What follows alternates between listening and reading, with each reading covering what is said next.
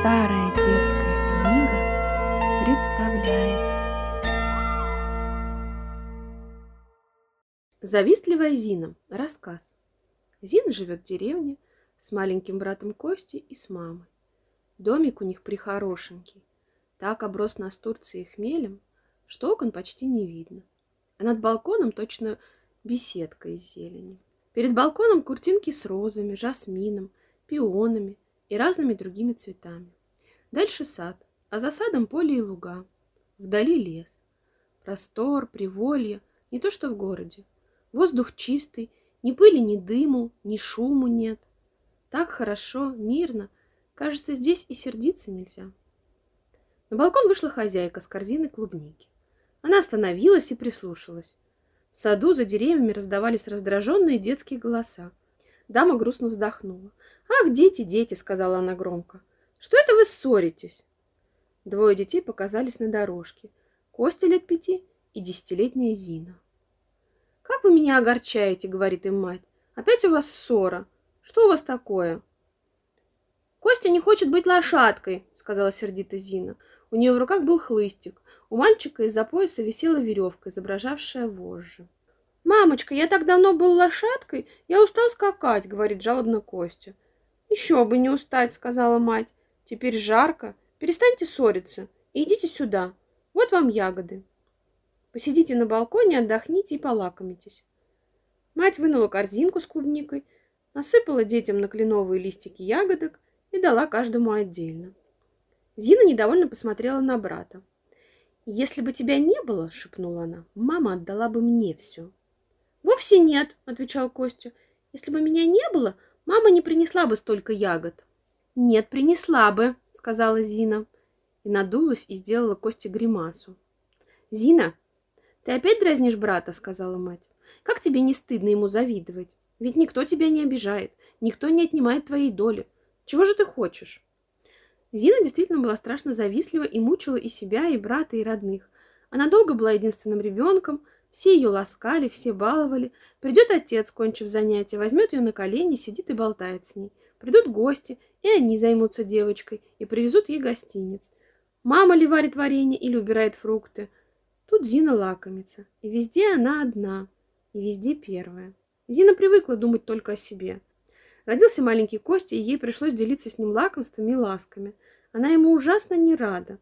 Зачем он только родился, думает она. Без него гораздо лучше. Положим, ее ласкает, но она не одна. Папа любит заниматься и с Костей. То напоит его чаем, то поиграет с ним. Зина смотрит и сердится. Ей ужасно завидно. Дети растут. Костя начал говорить и ходить, а потом и бегать. Он такой добрый и ласковый мальчик, увидит отца, так и бросится к нему. А Зина не идет и волнуется. Да и выросла она. Отец все реже берет ее на руки, только посадит рядом да приласкает. А Костя противный все, на коленях сидит. Гости тоже поговорят с ней, приласкают и к Косте. Пойдет она в сад играть, и мама просит. «Зиночка, присмотри за братом, побереги его!» Противный Костя. Зачем он родился? Она, пожалуй, не прочь играть с ним, но с тем, чтобы он всегда делал, что ей угодно. Костя скачет по саду лошадкой, а она кучером погоняет его. У Кости ножки устали, а Зина только разбеглась. «Зина, я устал, позволь мне отдохнуть», — просит мальчик. «Побудь ты лошадка, а я буду кучером». Но Зина сердится и не хочет, и Костя опять идет бегать.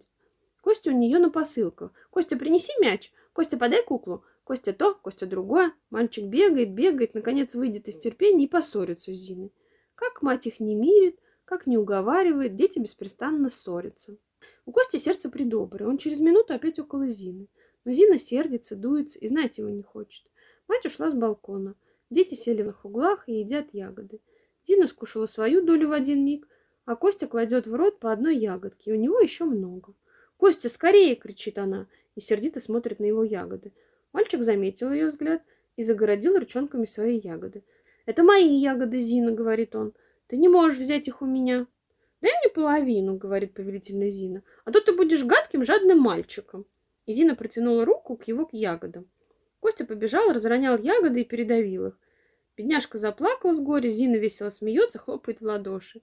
«Зина злая!» — кричит ей Костя. «Я не люблю тебя! Ты все отнимаешь у меня! Костя не будет играть с тобой!» По делам тебе, по делам тебе, по делам!» — радостно кричит Зина. «Скупой, жадный мальчишка! Рева, рева!» Костя заплакал все больше и бросился к матери. Зина пошла за ним, чтобы оправдаться. Вошла в залу, матери нет, а сидит там их соседка, Дарья Николаевна Карина. «Что с тобой, мой мальчик?» — спросила она и поймала Костю за плечи. «Это все Зина», — говорил рыдая мальчик. «Она хотела отнять у меня ягоды. Я побежал от нее и передавил их. «Зачем ты отнимаешь у брата его долю, Зина?» — сказала Дарья Николаевна. «Это нехорошо. Он маленький. Ты должна уступать ему. Иди сюда, помирись с Костей и поцелуй его». Костя поднял головку, глаза его еще были полны слез, но он ласково протянул сестре свои розовые губки. Дина не хотела поцеловать брата. «Он сказал, что не любит меня», — проговорила она сердцем, — «что не будет играть со мной». «Зина, я опять буду любить тебя», — сказал ласково мальчик. Он не мог долго сердиться. Дарья Николаевна притянула в себе Зину и положила Костину руку в руку девочки. Та нехотя чуть-чуть дотронулась губами до щеки брата и все-таки продолжала дуться. В комнату вошла мать, Карина пошла к ней навстречу. «Александра Петровна», — сказала она, — «я к вам с просьбой. Пустите Костю ко мне. Мой бедный Вася так скучает и так плохо поправляется». «Пожалуй, пожалуй», — ответила Александра Петровна. «Только как бы нас папа не поклонился. Он так скучает без своего мальчика. Зина стиснула зубы от досады. Противный дрянной Костя. Если бы его не было, Дарья Николаевна пригласила бы ее. А какова мама? Ее бы, верно, она тот час отпустила и не сказала бы, что папа скучает без нее. Это ужасно. Зина чувствовала себя страшно несчастной. Когда Карина увела Костю, то Зина осталась одна. Она была уже довольно большая девочка, могла сама заняться, потому что мать не бросила дело, чтобы смотреть за ней. «Зина, душечка!» — сказала она. «Ты займись немного, а я скоро кончу и приду к тебе». Пришел отец, приласкал ее и взялся за газету. Будь Костя дома, он верно бы поиграл с ним, думает Зина. Противный Костя, а все-таки без него скучно и пусто. «Мама, скоро вернется Костя?» — спросила она. Мать обрадовалась, что Дина вспомнила брата. Она сама уже начинала скучать о нем. За Костей послали. Девочка встретила его необыкновенно ласково, но на другой же день опять поссорилась с ним — Опять проснулась в ней зависть, и все пошло по-прежнему. Через несколько времени Костя заболел, и Зина опять осталась одна. Лежит бедный мальчик в постели, глаза его мутные, личико горит, в ручонке в огне. Отец и мать в страшном горе. Костя такой славный, веселый мальчик. Без него точно все потемнело в доме. Зина слышит, как жалеют его родные, как боятся потерять его, и сердится, и волнуется, и завидуют. Они его больше любят, чем меня, думает она. И все равно, если я умру, да, все равно, я знаю. Но вместе с тем она чувствует, что Костя лучше ее, больше заслуживает любовь. Что она нехорошо поступает, любит только себя и огорчает и папу, и маму. Перестань завидовать, твердит ей справедливое сердечко. Будь добрый и ласковый, и тебя будут любить не меньше брата. Зина сердится, трясет головой, чтобы прогнать неприятные мысли, но сердечко не отстает и говорит все громче и громче, а Костя все хуже. Что если он в самом деле умрет? С ужасом думает Дина. И две крупные слезы катятся по ее щекам. Бедный, как он мечется, как страдает. И все-таки какой милый, как ласково смотрит на нее, когда в памяти целует ее, дает ей своего питья с вареньем. Долго Зина упрямится, но наконец-то доброе сердце побеждает упрямую капризную головку. «Славный, добрый мой Костя», — говорит она, раз сидя у его постели, и крепко целует его худенькую ручонку. Костя попробовал поцеловать ее, но не мог и закрыл глаза. Слезы градом брызнули у девочки, и она тихо вышла из комнаты. «Господи!» — молится она, — «сохрани Костю, оставь его нам!» И она дает слово не завидовать ему и не мучить его боли. Костя начал поправляться. Зина в восторге. Так приятно ухаживать за ним и видеть, как он крепнет и веселеет. Впрочем, бывают все еще у нее тяжелые минуты зависти. Костю вынесли в первый раз в залу, усадили в кресло, обложили подушками.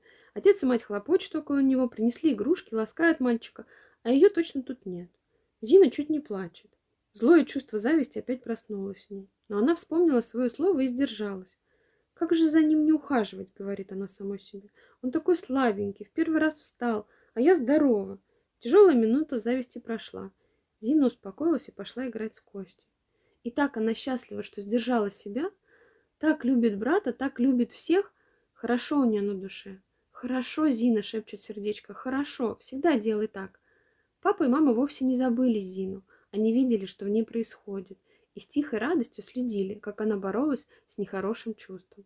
Когда она вернулась к Косте, отец подошел к ней, обнял и сказал, «Вот так-то лучше, дружок. Сама будешь счастлива, и нам всем доставишь радость». Он подвел ее к матери, оба крепко поцеловали свою девочку, и Зина почувствовала, что ее очень-очень любят, нисколько не меньше Кости. Не раз еще зависть просыпалась в Зине, но она сдерживалась и боролась, и всякий раз ей делалось все легче и легче. Прошел год, и Зина совершенно исправилась. Она ужасно любит Костю и не может понять, как она могла мучить его и завидовать ему. Ей так хорошо. Она так всех любит.